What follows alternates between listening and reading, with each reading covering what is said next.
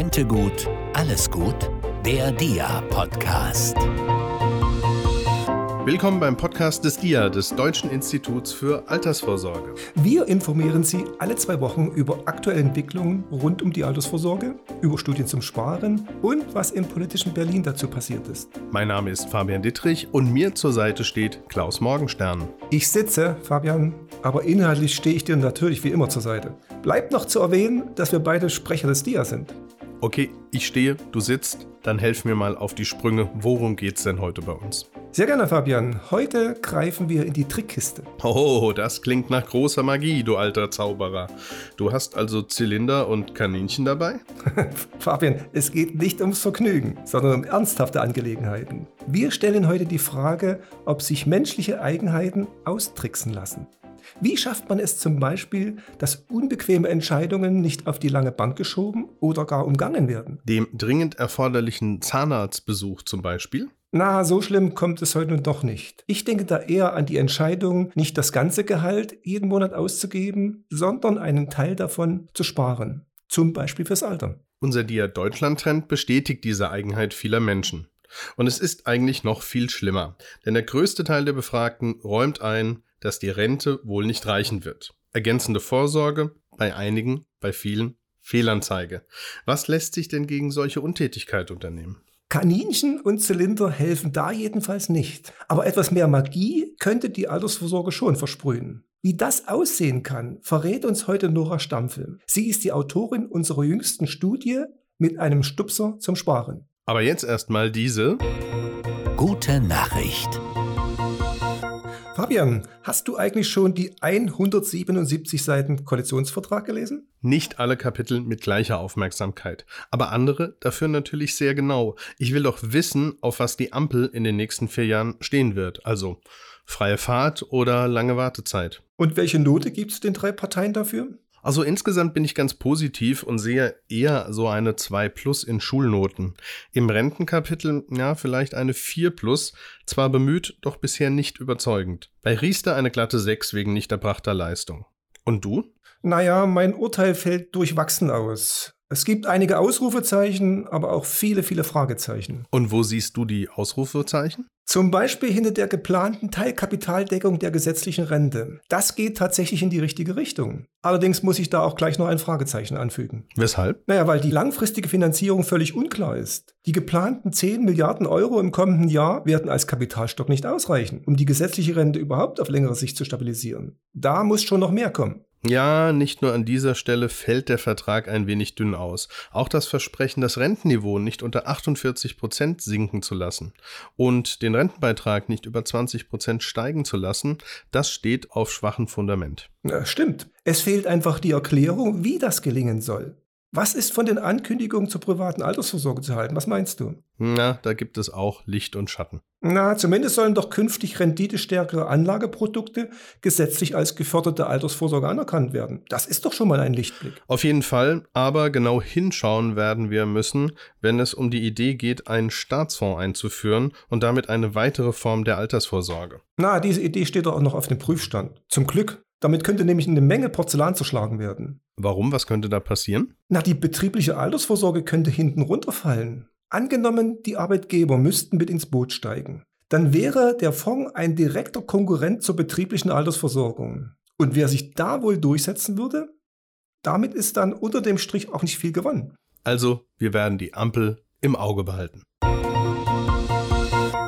Nun aber erst einmal zu unserem heutigen Thema. Lassen sich Entscheidungen zur Vorsorge anstoßen und wenn ja, wie funktionieren solche Stupser? Das erklärt uns Nora Stampfel von F21. Sie untersucht seit 2010 komplexe Entwicklungen in Gegenwart und Zukunft.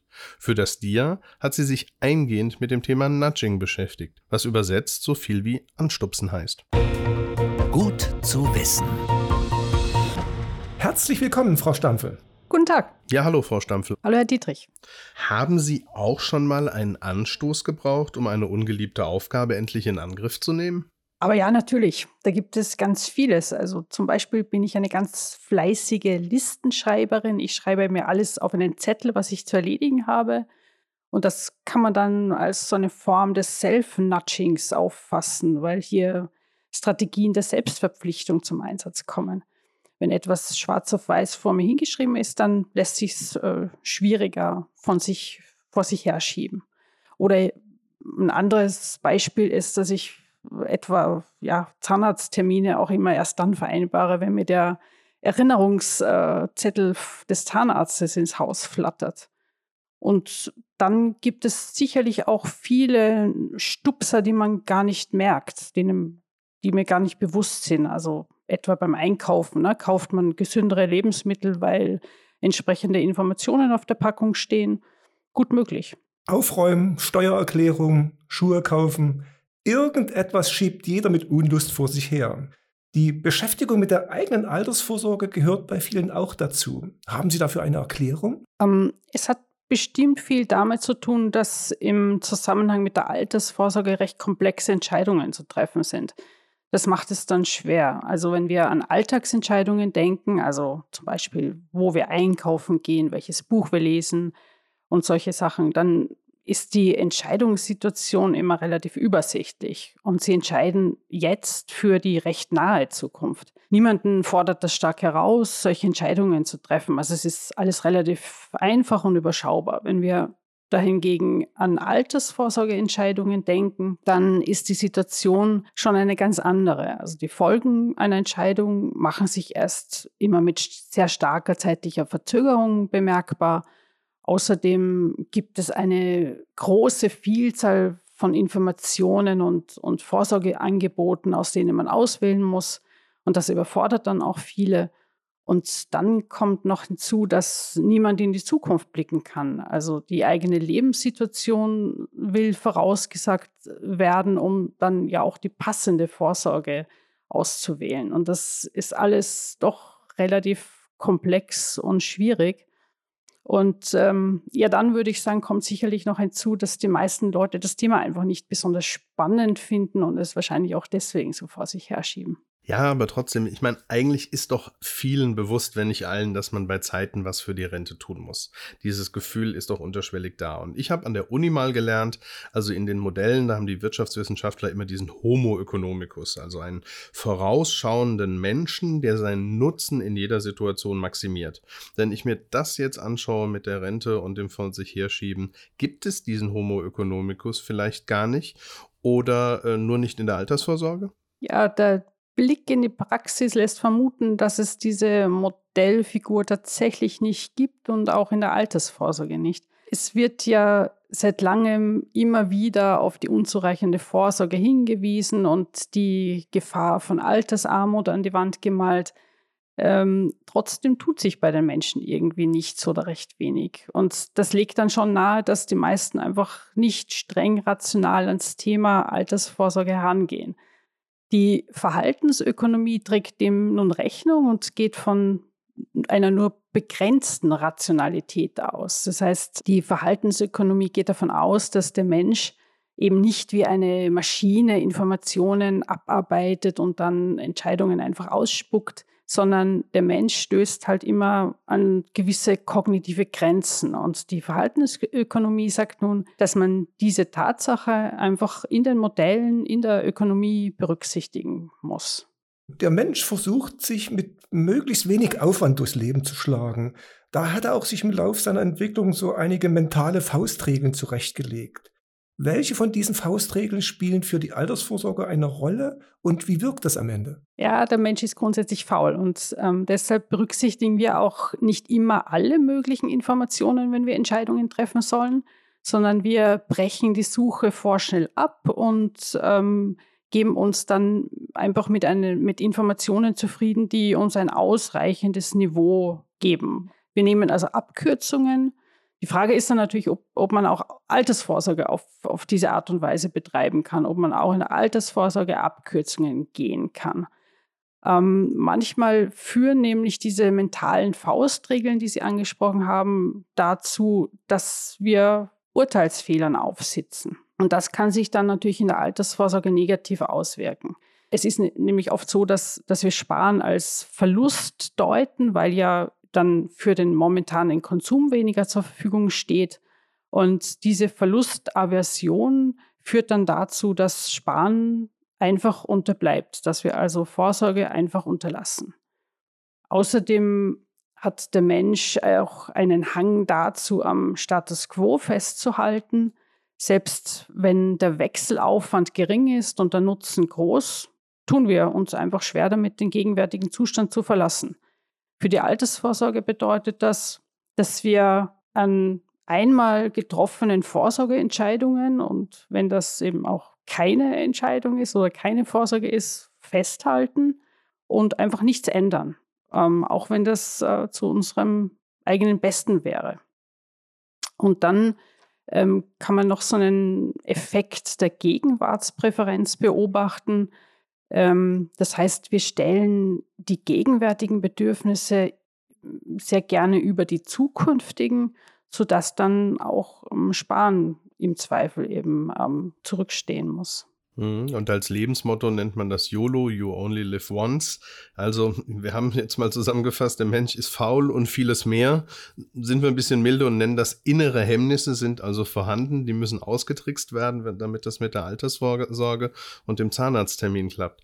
Dann lassen wir uns doch mal auf das Nudging kommen, das wir angesprochen haben, auch schon vorher. Ähm, äh, wie stupst man denn an? Können Sie uns das erklären? Was ist dann genau gemeint? Wie funktioniert das?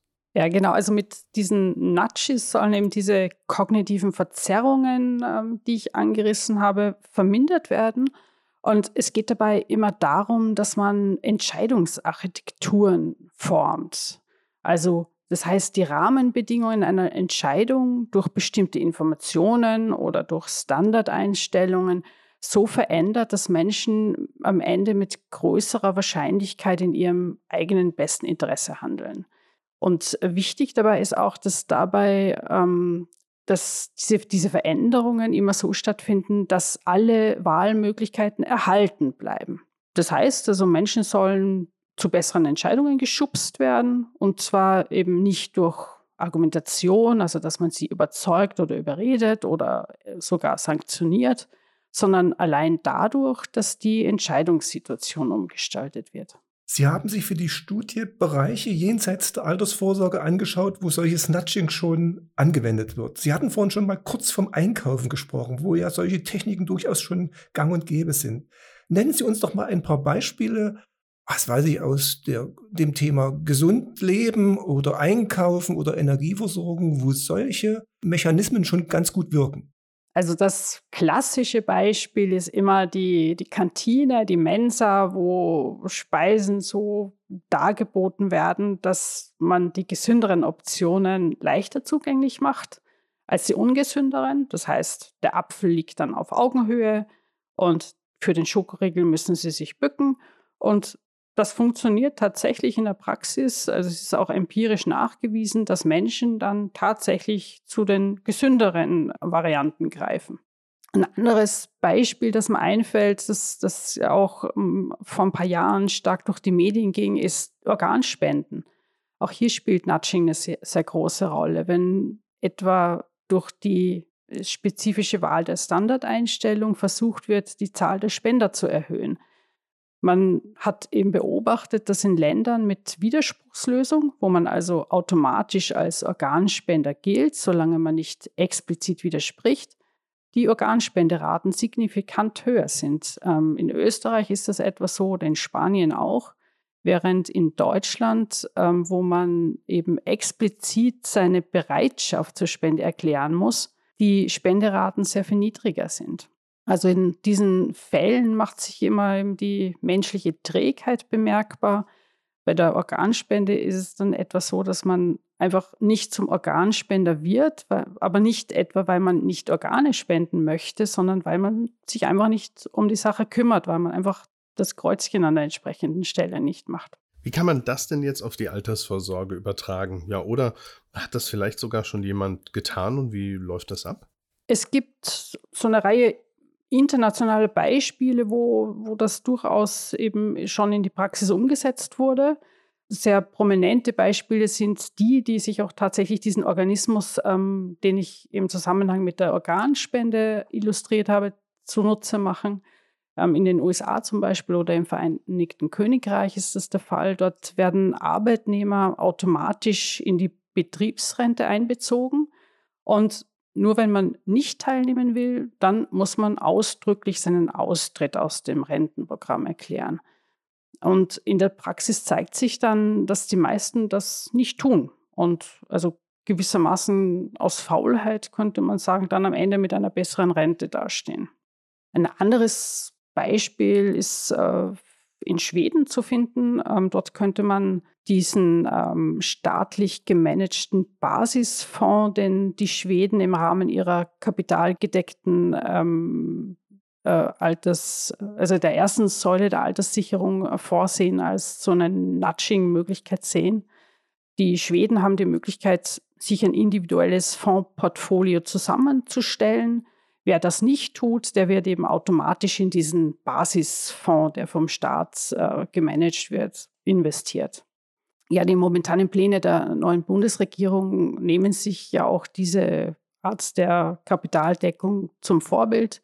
Wir werden dann sehen, wie viel Schweden letztendlich im deutschen Rentenmodell steckt. Ähm, was wir in Deutschland aber bereits haben an Nudging, wenn man auf die jährliche Versendung der Renteninformation blickt, dann könnte man darin einen gewissen Nudge entdecken, ähm, weil dort äh, sogenannte Framing zum Tragen kommt. Das heißt, dass Informationen so dargestellt werden, dass sie mehr oder weniger ins Auge stechen und dadurch will man natürlich einen gewissen Handlungsimpuls auslösen.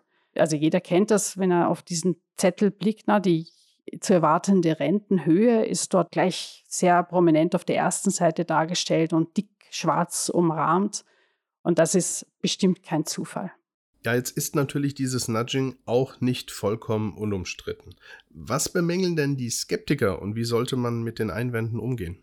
Also bemängelt wird vor allem, dass in Nudging so eine recht ordentliche Portion Paternalismus drin steckt. Ähm, man tut ja so, wenn man nudgt, als ob immer völlig klar wäre, was die richtige Entscheidung oder Handlung sein soll und dass es auch einen Konsens darüber gibt. Es ist das ist natürlich keinesfalls so, weil Menschen sehr verschieden sind und was für den einen vernünftig erscheint, kann für den anderen durchaus auch hochgradig unvernünftig scheinen.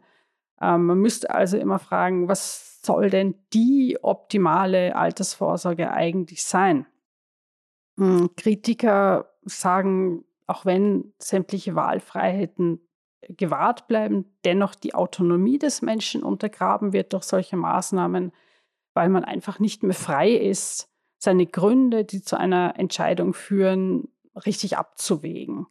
Man könnte nun natürlich auf der anderen Seite auch sagen, ähm, gibt es denn wirklich eine Autonomie im Bereich der Altersvorsorge in diesem Informationsdschungel, wo kaum jemand durchsteigt, weil in den seltensten Fällen halt wirklich jemand äh, die Kompetenzen aufweist, es sei denn, man ist Finanzexperte.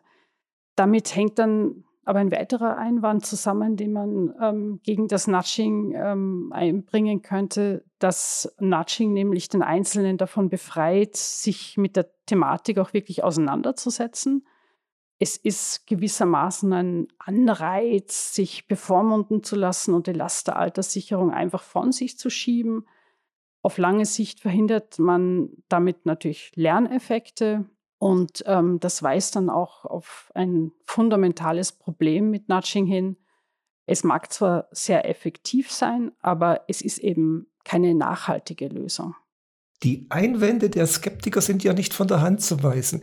Muss man daraus so eine Art Mindestkatalog für Nudging ableiten, dass also bestimmte Bedingungen unbedingt erfüllt sein sollten, damit Nudging am Ende auch, ich sag mal, zulässig bleibt? Gerade wenn Nudges im öffentlichen Bereich verwendet werden, ist es bestimmt wichtig, dass sie transparent und offen sind. Es ist, denke ich, wohl kaum mit unserer demokratischen Gesellschaft vereinbar, wenn Menschen versteckt und heimlich irgendwo hingeschubst werden. Ja, man sollte jetzt auf den Bereich der Altersvorsorge bezogen wissen, warum man denn plötzlich in irgendeinem Rentenfonds drinsteckt. Und wenn Nudging also als Politikinstrument eingesetzt wird, dann äh, sollte es halt immer dem öffentlichen Diskurs zugänglich sein. Es sollte für Prüfung und Kontrolle offen stehen, wie anderes Regierungshandeln ja auch. Das versteht sich, glaube ich, auch von selbst, dass Nudging einfach nie in die Nähe von Manipulation rücken sollte oder Menschen nicht austricksen sollte. Und dann ist auch wichtig, damit es überhaupt funktioniert, dass Nudging auch immer evidenzbasiert installiert werden sollte. Ähm, das betreffende Verhalten, das man nudgen möchte, sollte gut erforscht sein. Und dazu gehört sicher auch, dass man im Vorfeld alles ausgiebig testet. Tut man dies nicht, dann könnte es auch zu unbeabsichtigten Nebenfolgen kommen. Und man sollte sich eben immer bewusst sein, dass nicht alles, was in der Theorie gut klingt, äh, dann in der Praxis auch wirklich funktioniert. Da gerade von Politik und von Politikern die Rede war, will ich Sie mal zu einem kleinen Gedankenspiel einladen. Stellen Sie sich einfach mal vor, Herr Lindner verzichtet auf einen Posten der neuen Regierung und Sie ziehen an seiner Stelle ins Finanzministerium ein. Würden Sie bei der Reform der privaten Altersvorsorge, die ja von der Ampelregierung geplant ist, auch einen Nudge einbauen? Also zunächst hoffe ich, dass Herr Lindner nicht auf diese Idee kommt, aber es ist sicherlich so, dass es für einen Finanzminister erstmal sehr verlockend klingt, ähm, einen Nudge an dieser Stelle einzubauen, weil Nudging kostet relativ wenig. Es ist sehr effektiv. Man kann relativ schnell Res Resultate herbeiführen. Und dazu kommt dann auch noch, dass äh, Nudging von sehr vielen Menschen akzeptiert wird. Also gerade diese Opting-out-Mechanismen ähm, in der Rentenversicherung, ähm, die werden von sehr vielen Leuten positiv gesehen, wie Umfragen immer wieder bescheinigen.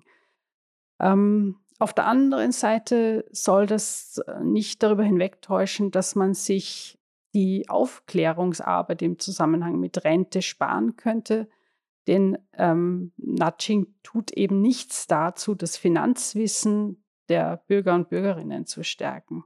Daher, ja, ich könnte mir gewisse Nudging-Maßnahmen wie etwa das Opting-out in der Betriebsrente schon vorstellen. Ähm, für eine nachhaltige Stärkung der Alterssicherung würde ich aber zusätzlich Wissensvermittlung und Kompetenzstärkung dennoch nicht, ähm, nicht unberücksichtigt lassen. Wenn man nicht richtig natscht, sollte man gar nicht natschen. Also Sie haben auf jeden Fall heute mit uns richtig genatscht. Vielen Dank, Frau Stampf. Vielen Dank auch von meiner Seite. Ich bedanke mich. So, Fabian, was bleibt? Na, ich werde mir mal überlegen, welche Nudges in meinem Alltag eine Rolle spielen könnten. Du meinst wegen der Unordnung auf deinem Schreibtisch, über die wir letztens schon mal gesprochen hatten. Also dieser Anblick bleibt dir doch erst einmal erspart, nachdem wir schon vor Wochen wieder ins Homeoffice umgezogen sind. Aber ich hätte da eine Idee. Wie wäre es mit Selbstbindung? Naja, äh, versprechen kann man ja viel, aber ob ich das durchhalte? Na dann versprechen wir zumindest mal ein spannendes Thema für die nächste Ausgabe unseres Podcasts. Dann gehen wir der Frage nach, welche Veränderungen bei Steuern, Rente und Versicherungen 2022 zu erwarten sind. Das sollten Sie auf keinen Fall verpassen. Deshalb abonnieren nicht vergessen. Wir hoffen, die heutige Ausgabe hat Ihnen gefallen. Und scheuen Sie sich nicht, uns weiter zu empfehlen. Bis dahin bleiben Sie im Dialog. Und sorgen für das Alter vor.